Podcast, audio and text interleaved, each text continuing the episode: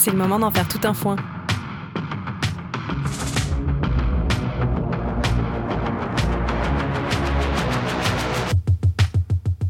Je m'appelle Audrey, j'ai 28 ans. J'ai travaillé plusieurs années avec des agriculteurs et aujourd'hui je vais à leur rencontre pour les écouter et vous faire entendre leur travail, leurs passions et leurs problèmes. Mon objectif n'est pas de porter un jugement, mais de soulever des questions et d'amener chacun à réfléchir à son mode de consommation. Bienvenue dans Tout un foin, le nouveau lien entre agriculteurs et consommateurs.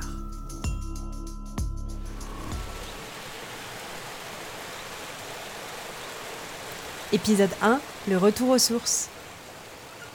Dans ce premier épisode, on part à la rencontre de Luc, un maraîcher en agriculture biologique, passionné de son métier et qui vit en Bourgogne. Je voulais comprendre qui étaient ceux qui remplissaient nos étals de fruits et de légumes bio, comment ils étaient produits, et ce qui se jouait derrière les rayons fruits et légumes de mon supermarché. Alors j'ai voulu remonter le fil et retracer le chemin de nos légumes, et ça m'a mené à Luc, qui fait depuis plus de 20 ans un marché en banlieue parisienne. On n'est pas trop mal. C'est pas une œuvre d'art, hein. mais euh, il faut que je tire un tout petit peu. Toi, tu es dans l'alignement, tu es au bout. Donc c'est toi qui vas me guider. Là, je tire un tout petit peu ici. Ouais, c'est- là, top, top. Et à côté, un peu comme ça. Tu Je reviens vers toi Tu tires un peu vers moi là. Et il faut que j'aille dans quel sens top, top.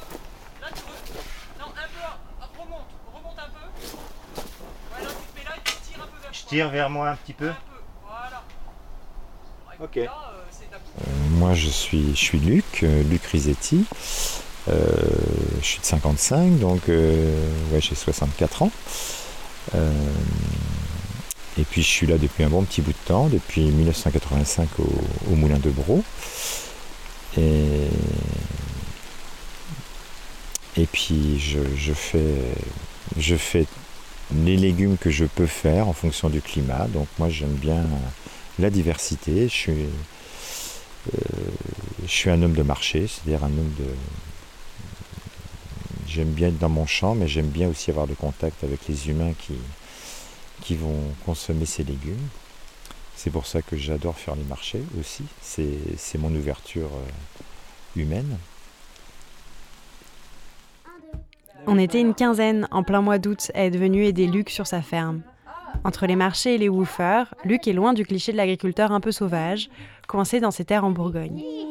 Il accueille toute l'année pas mal de monde. Le principe du woofing est simple, tu travailles entre 5 à 6 heures par jour, et en échange, tu as le gîte et le couvert. Luc a démarré le woofing dès son installation dans les années 80. Il était l'un des pionniers de l'agriculture biologique dans sa région et a vu l'essor du bio. Donc là, toi, tu bénéficies du label agriculture biologique sur les Oui. produits que tu vends. Oui.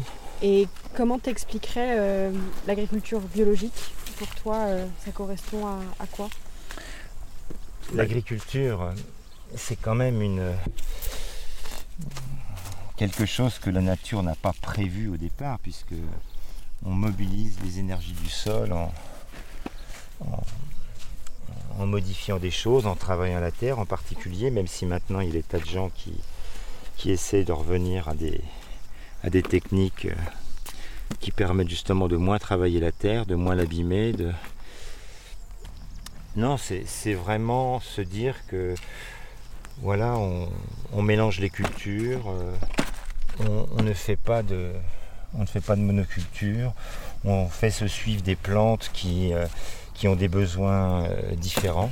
On euh, on n'utilise pas justement les produits euh, de la chimie de synthèse que l'homme a inventé parce que tout est, tout est beau, tout est nouveau, tout est merveilleux au début.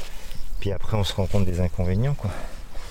J'ai simplement voulu cultiver et vendre les légumes que moi-même j'aurais voulu consommer.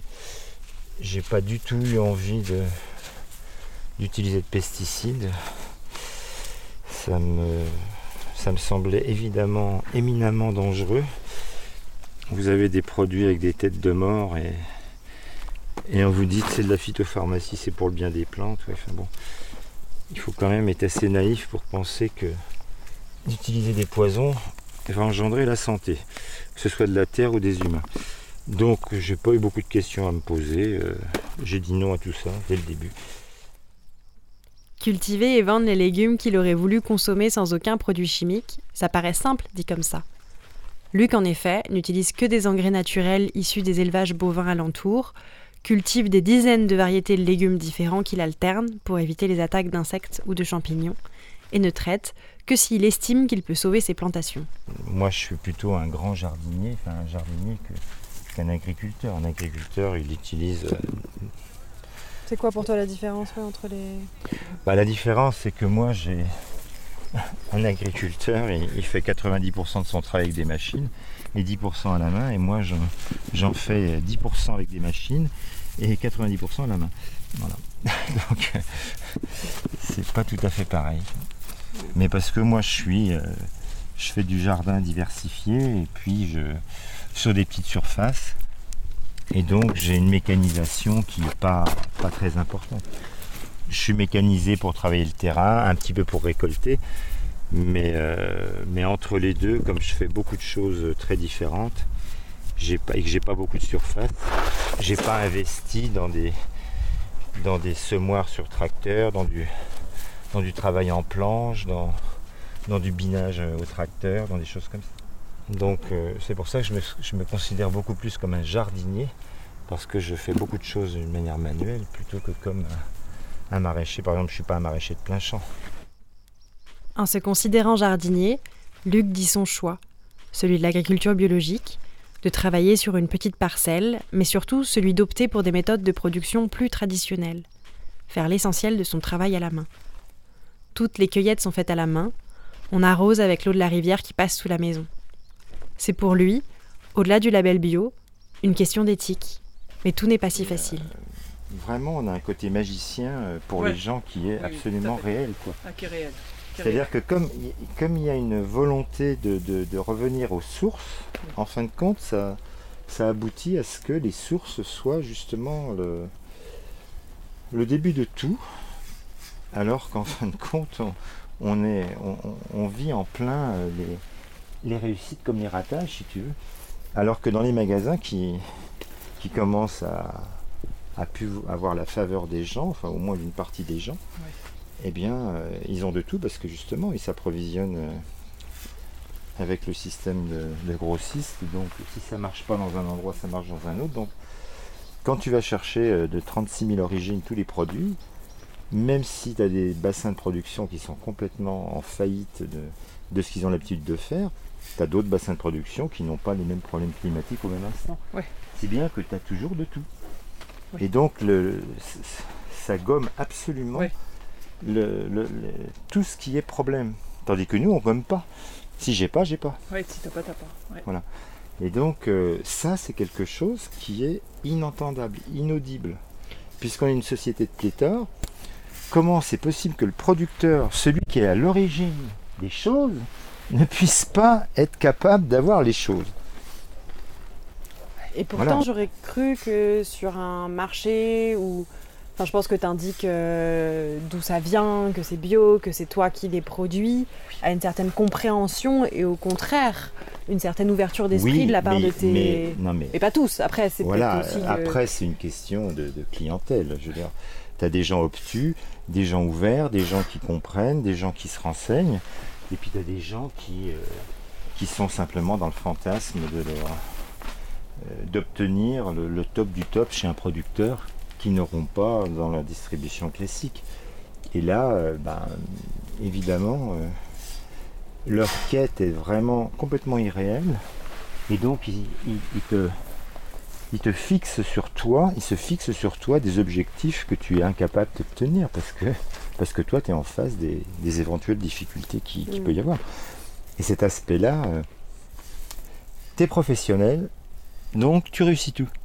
C'est-à-dire que tu demandes, tu demandes à réparer ta machine à laver. euh, bon, bah, le gars, il vient, il te répare ta machine à laver. Un- Tu vas au garage, euh, le, le garagiste, il a obligation de résultat.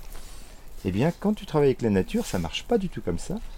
Mais en fait, les gens, ils appliquent des raisonnements au monde industriel, au monde de l'agriculture. Et là, ils se complètement. Parce que là, on n'est pas les rois. Je veux dire, on n'a aucune obligation de résultat et de toute façon, on ne peut pas.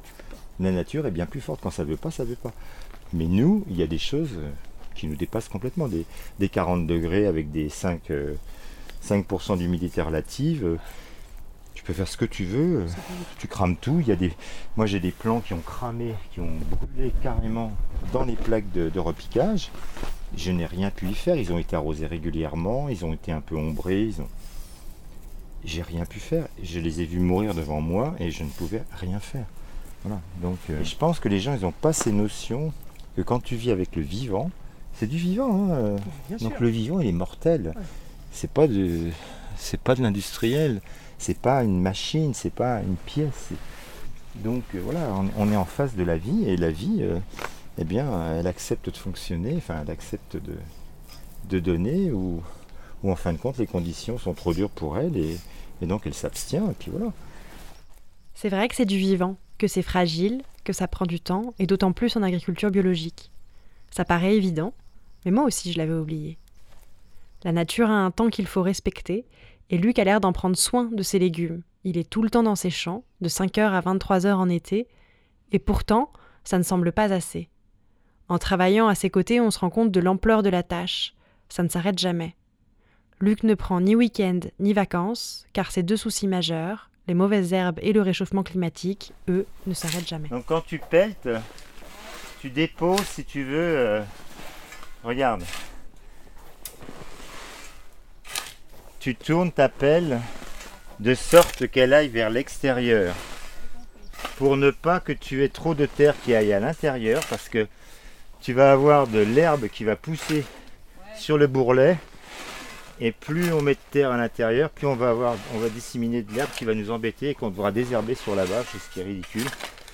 Parce que le problème, c'est que elle fait 130 grammes au mètre carré, elle est tissée, mais malgré tout, comme elle commence à être vieille, et ben tu as les racines des adventices qui commencent à passer à travers et à chercher la terre naturelle en dessous.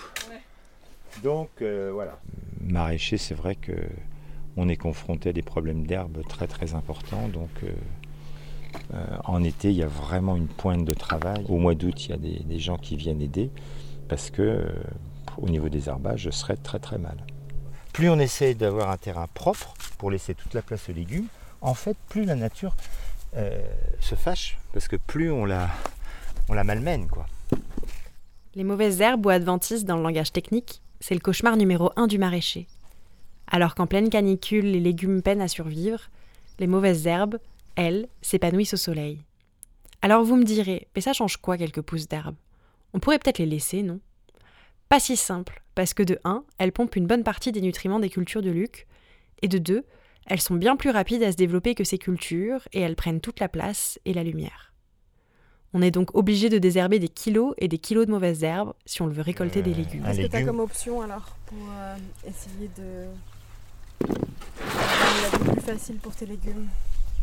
Bah, Comme option, il faudrait, euh, euh, il faudrait avoir plus de place, beaucoup de place pour euh, faire des rotations. ne- sur une dizaine d'années, par exemple, ne, ne faire que 3 voire 4 ans de jardin et les 6 autres années euh, faire euh, des engrais verts, faire de la prairie temporaire, faire euh, même des pailles, faire, des céréales.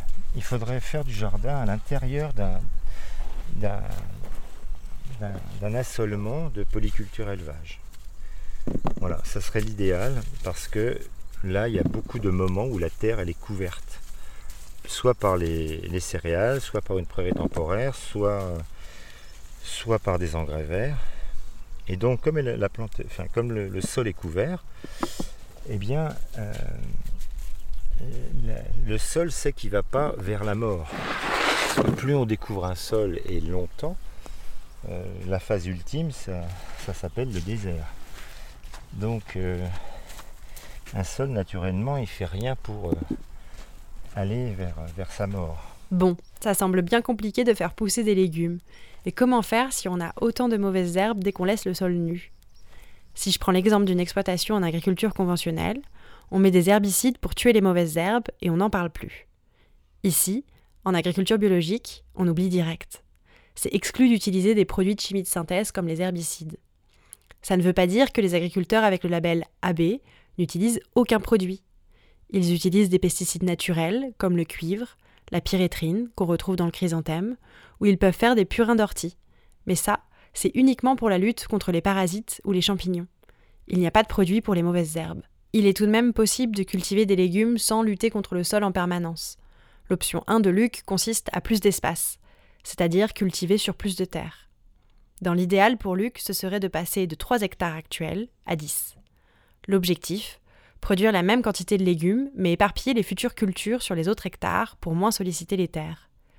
C'était ce qu'il avait prévu à son démarrage, mais tout ne s'est pas passé comme prévu, et il est réduit à cultiver uniquement ces 3 hectares. Et autour de lui, il n'y a pas de terre disponible pour qu'il puisse s'agrandir. Bref, l'option 1 est compliquée à mettre en place. L'option 2, la diversification. Si jamais Luc arrivait à trouver des terres supplémentaires, il pourrait mettre en place un système de rotation longue et complète, ce qui est un des premiers principes de l'agriculture biologique pour lutter contre le désherbage. Donc on prend un terrain qu'on organise sur 6 ans ou même 10 ans et on fait une année du chou, puis de la carotte, ensuite des pommes de terre et des oignons. On alterne, parce que les mauvaises herbes de l'un ne sont pas forcément les mauvaises herbes de l'autre.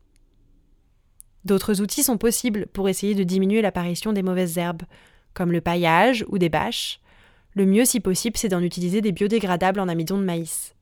Ça limite, mais c'est pas parfait. Et si malgré tout ça, tout pousse quand même, on peut en agriculture biologique utiliser le désherbage thermique ou mécanique. Mais Luc, par son choix éthique, n'utilise rien de tout ça et continue de désherber à la main, même si cela représente plus de temps de travail et de main-d'œuvre. Du coup, là, qu'est-ce que tu vas faire? Là, je vais installer. J'ai travaillé le terrain. J'ai mis du compost et je vais mettre une bâche euh, en toile tissée comme euh, effet désherbant et je vais planter à l'intérieur des deux trous qui sont préalablement à la bonne distance des, des concombres. Voilà. Donc ça va être ma dernière plantation de l'année de concombres en serre pour euh, en avoir pour l'arrière-saison. Parce que la période des concombres, c'est. Bah, disons, la période des concombres, c'est euh, c'est une culture assez rapide mais qui aime la chaleur. Et, mais c'est surtout que a une durée de vie assez courte. C'est très sensible. Donc là, je rentre dans la piscine de trempage des plants. Parce qu'il n'y a rien de tel que, que l'eau qui monte par capillarité dans les, dans les mottes, c'est-à-dire dans le mélange de terreau euh, qui nourrissent les plants.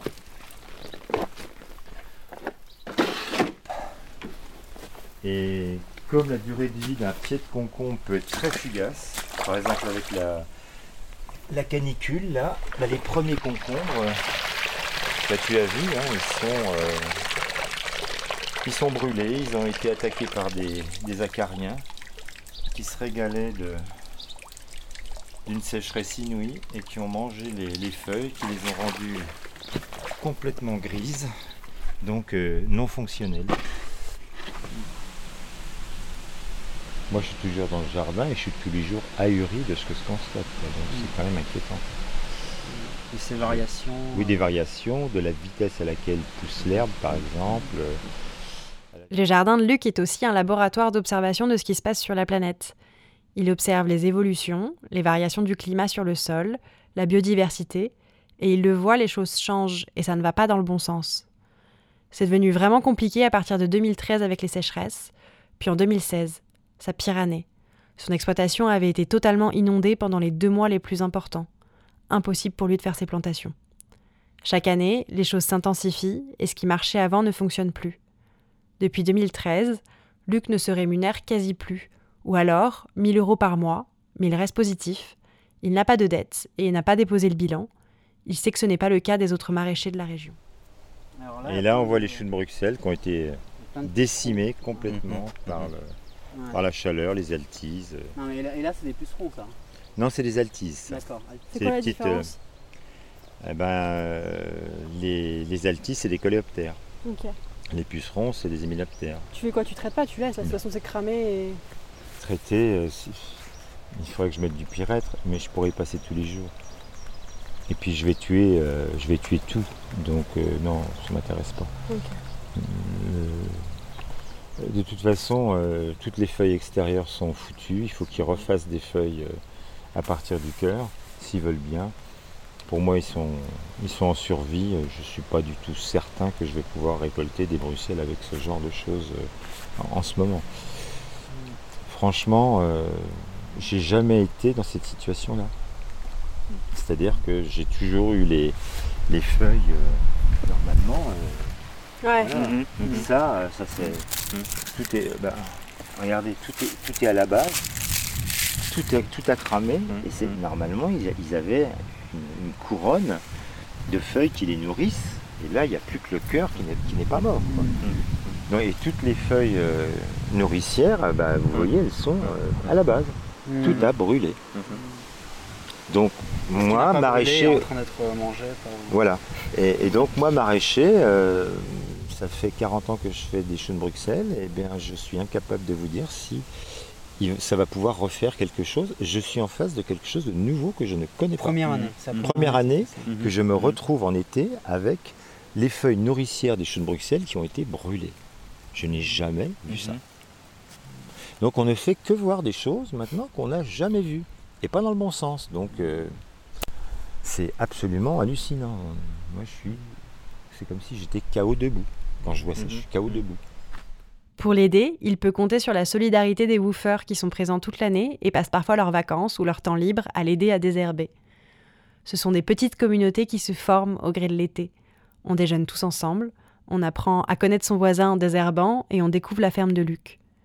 La plupart des woofers sont des novices, mais qu'importe, pour Luc, tant qu'on est volontaire et prêt à filer un coup de main, un couteau, une paire de gants et on est prêt pour récolter, planter et désherber. Oh, mais dis donc, est-ce qu'elles sont seules? C'est dingue. Ouais, ça veut dire qu'elles sont bien mûres, je pense. Tu et fais comme voilà, ça? et il faut prendre des- les caisses euh, basses. Ouais. Donc, est-ce que ça, je prends par exemple? Oui. Ou c'est pas assez mûr? Hum, J'en sais rien. euh. J'ai l'impression que là, il y en a beaucoup qui sont bien rouges, donc on fait peut-être déjà celles qui sont bien rouges. Ouais. Euh, là, les gens, ils, ils m'aident et je les en remercie sur place. Et puis euh, bah, maintenant, euh, ils vont être un petit peu plus euh, dégourdis euh, face, à, leur jardinage. Euh, voilà, ça leur a, peut-être donné le goût de, euh, bah, de faire. euh. Globalement remis à l'année, je ne parle pas de, dans ce moment où, où c'est les woofers vraiment en août, par exemple, ils sont très nombreux, c'est une part prépondérante. Euh, mais euh, remis à l'année, euh, les woofers, ils aident euh, 15-20%. Sans les woofers, il serait quasi impossible pour Luc de s'en sortir avec cette charge de travail et surtout d'un point de vue financier sur l'exploitation. Mais si on laisse ça de côté, il s'agit d'une rencontre entre citadin et monde rural pour mieux se comprendre. Luc nous montre les gestes, transmet sa passion et crée aussi parfois des vocations. On sait, mais on ne sait pas ce qu'on récolte. Il y, a, par exemple deux mois, j'avais une, stagiaire de maison familiale qui est venue, c'était Laura, qui est venue il y a, 10 ans. Son père s'était euh, a priori suicidé. Donc elle avait vraiment une, euh, une rage en elle, enfin un désespoir. On sentait qu'elle était traumatisée. Enfin, c'était vraiment terrible. Et, euh, elle était vraiment mal, quoi. Donc c'était pas du tout évident. Je marchais sur des œufs avec elle. Et là, elle est revenue me voir et elle me dit je m'installe du côté de Meaux, à côté du, parc Disneyland. Il y a la région qui, qui, a, qui a financé des, des bâtiments, des pompes, pour installer des maraîchers bio. Et, euh, et je vais pouvoir me lancer euh, là-dedans. Et elle me dit mais en fait c'est toi qui m'as donné envie de faire du jardin. J'en avais les larmes aux yeux. À la fin du séjour, je suis repartie de chez Luc mon coffre plein de légumes. Et sur le trajet du retour, je me suis demandé mais travailler avec le vivant est tellement complexe. Est-ce qu'on doit continuer avec des méthodes traditionnelles, accepter l'évolution et les machines, ou bien encore tout réinventer? Luc, lui, espère bientôt partir à la retraite et peut-être, qui sait, trouver un repreneur pour sa ferme, quelqu'un qui se lancera dans un nouveau projet. En tout cas, il le dit avec la philosophie du jardinier, tout a une fin, et même lui, après 30 ans, ne fait que passer.